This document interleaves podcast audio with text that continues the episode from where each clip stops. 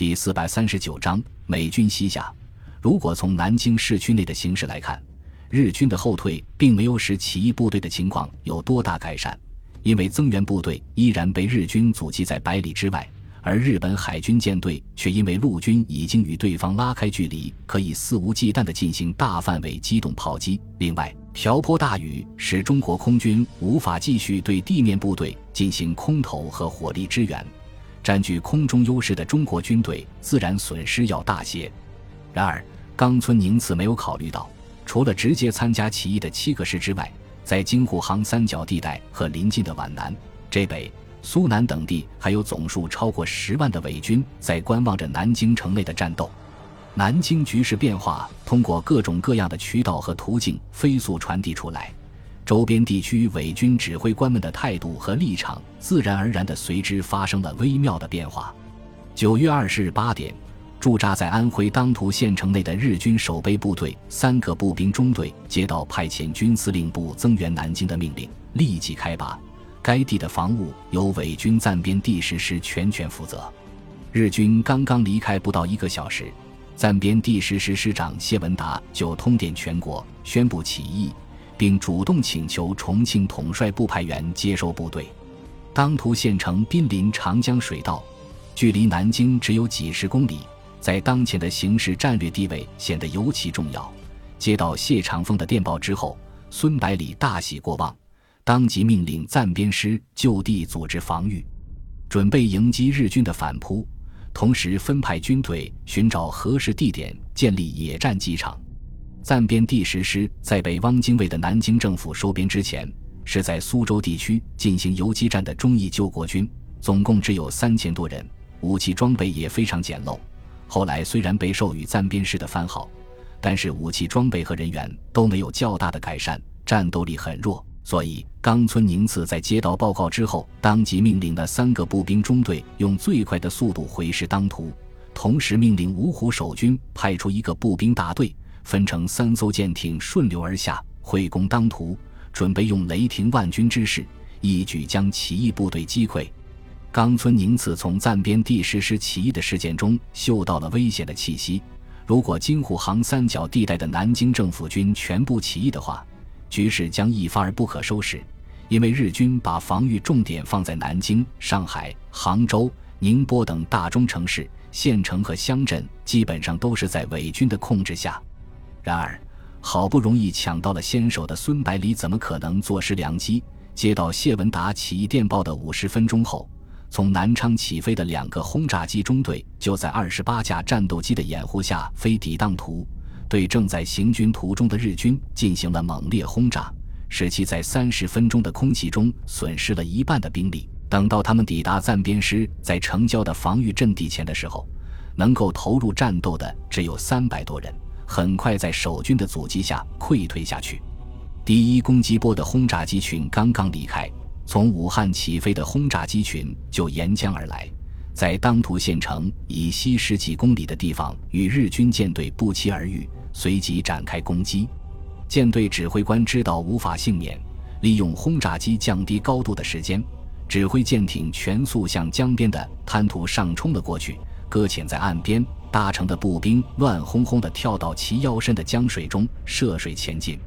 一枚接一枚航空炸弹从天而降。在江水中掀起二三十米高的水柱，滩涂上面泥土飞扬，血肉横飞。幸免于难的日军士兵撒开两腿，使出吃奶的劲向岸上的树丛中狂奔而去。轰炸机轮番俯冲投弹，先将三艘舰艇和还没有来得及下船的数百名士兵一起消灭掉，然后开始四处追逐日军士兵。一时间，飞机俯冲的呼啸声、炸弹的爆炸声、机关枪的猛烈射击声。以及日军士兵濒死的哀嚎声响成一片，数百米长的江堤变成了日军的墓地，上面铺满了士兵的尸体，残躯不全的肢体随处可见，江水都变成了淡淡的红色。最终能够逃过这一劫的日军不到三成。十点二十分，两架运输机在暂编师刚刚修了一半的跑道上强行降落，随即而来的工兵马上开始工程作业。与此同时，十二架运输机把三十多吨武器弹药空投下来，增强了守军的战斗力。随着机场修建进度的加快，物资和人员源源不断地从南昌和武汉两地输送过来，然后在最短的时间内集结起来，向南京方向推进。暂编第十师起义的消息长了翅膀一样飞了出去，在长江下游迅速传开，很快就像多米诺骨牌一样引起连锁反应。活动在苏南和苏中地区的伪军第一、第二集团军首先通电响应。仅仅半个小时之后，上海浦东地区的第二军也发表了通电。特工总部直辖的两个步兵师在李士群的率领下，在闸北起义，向太仓方向攻击前进。这样一来，南京警卫部队发起的起义行动终于形成了燎原之势。面对接连不断传到统帅部的起义电报，孙百里等人欣喜若狂，急忙电令华东前线的野战军各部发动迅猛攻击。以减轻起义部队的压力，同时命令空军战斗轰炸机群加大对日本航空兵的压制和对华东日军心脏地带的轰炸。日本统帅部在接到派遣军司令部的紧急报告之后，毫不犹豫地命令冈村宁次立即返回上海，统一指挥华东地区的防御作战，以避免再次发生高级将领被中国军队俘虏的事情。然后召开紧急会议，商议对策。东条英机的脸上露出难以掩饰的疲惫之态，缓缓说道：“当涂和南京失守，不但切断了长江沿岸地区守备部队与华东之间的水路联系，而且使我们通过金浦路撤军华北的计划全部落空。这样一来，要想把这几十万军队安全地从中国军队的围追堵截中撤退出来的话，就非常困难。”山田教育总监补充道。淞沪地区除了军队之外，还有数万名帝国侨民以及大量的作战物资和财物，这些都是未来持久作战的重要资源。如果落入中国军队手中的话，必将使其如虎添翼。刚刚担任海相的山本五十六冲着参谋总长杉山元问道：“参谋长阁下，你能不能告诉我，陆军还能坚持多长时间？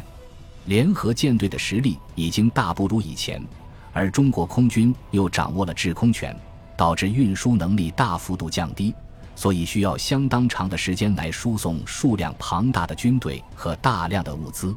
杉山元抹了抹头顶上的汗珠，苦笑着回答道：“本来可以坚守三个月以上，现在中国军队有汪精卫的军队里应外合，情况就很难预料了。乐观的估计能守一个月，悲观一点的话，只能守半个月。”山本五十六摇了摇头，说道：“即使联合舰队投入全部的运输舰，也不可能在如此短的时间内完成任务。”山田总监焦急地问道：“那怎么办？总不能让这几十万军队全部玉碎吧？”东条英机色厉内荏地说道：“现在南京城的部分地区还在皇军手中，干脆增调兵力，先把南京夺回来，然后再通过金浦路撤退。”杉山元摇了摇头，说道。这同样是个不可能任务。现在连上海附近都有汪精卫的政府军在活动，哪里还抽调得出兵力？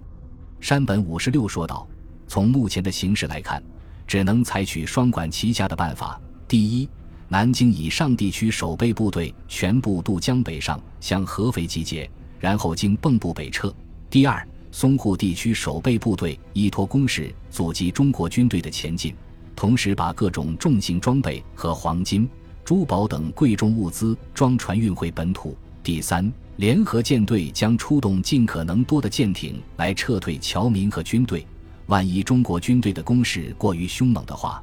可以让部队先撤退到长江以北，凭借长江天险阻挡对方的追击。杉山元长长地叹了口气，说道：“长江以北地区河道纵横，沟渠密布。”又有大量的游击队盘踞在这里，从这里撤退的话，困难同样很大。山田总监急忙说道：“哪怕能撤出两三个师团也行啊，保卫帝国本土和天皇陛下还需要他们呢。”东条英机咬牙切齿地说道：“如果这些部队全部玉碎的话，至少可以为帝国争取三个月以上的时间。另外，还能把中国最富庶的地区彻底破坏掉。”让中国政府不得不耗费大量的时间和资金，还处理善后事宜，这样的效果可能比冒险撤退回本土要安全得多。东条英机的凶狠在日本统帅部中是首屈一指的，因而他的计划总是残忍恶毒至极。山田总监和杉山元总参谋长本来非常赞同山本五十六的提议，可是听了东条英机的话之后又动摇起来。两人对视一眼，正准备发表自己的看法，突然听到一声响亮的报告。一个面容严肃的少将参谋笔直地站在会议室门口，敬礼之后，没等长官们开口吩咐，就用急促的语气大声说道：“当地时间今天凌晨四点三十分左右，美国第三、第五舰队出动数辆空前的航母编队，对威克岛发动猛烈攻击。守备部队顽强抵抗了两个小时之后，全体玉碎。美军舰队继续向西进发。”目前已经推进到小笠原群岛附近海域，日本统帅部的成员们还没有从极度震惊中恢复过来，参谋就报告了第二个坏消息：徐州守备部队报告，犹太军团主力部队正在向商丘地区集结，似乎准备再次东下。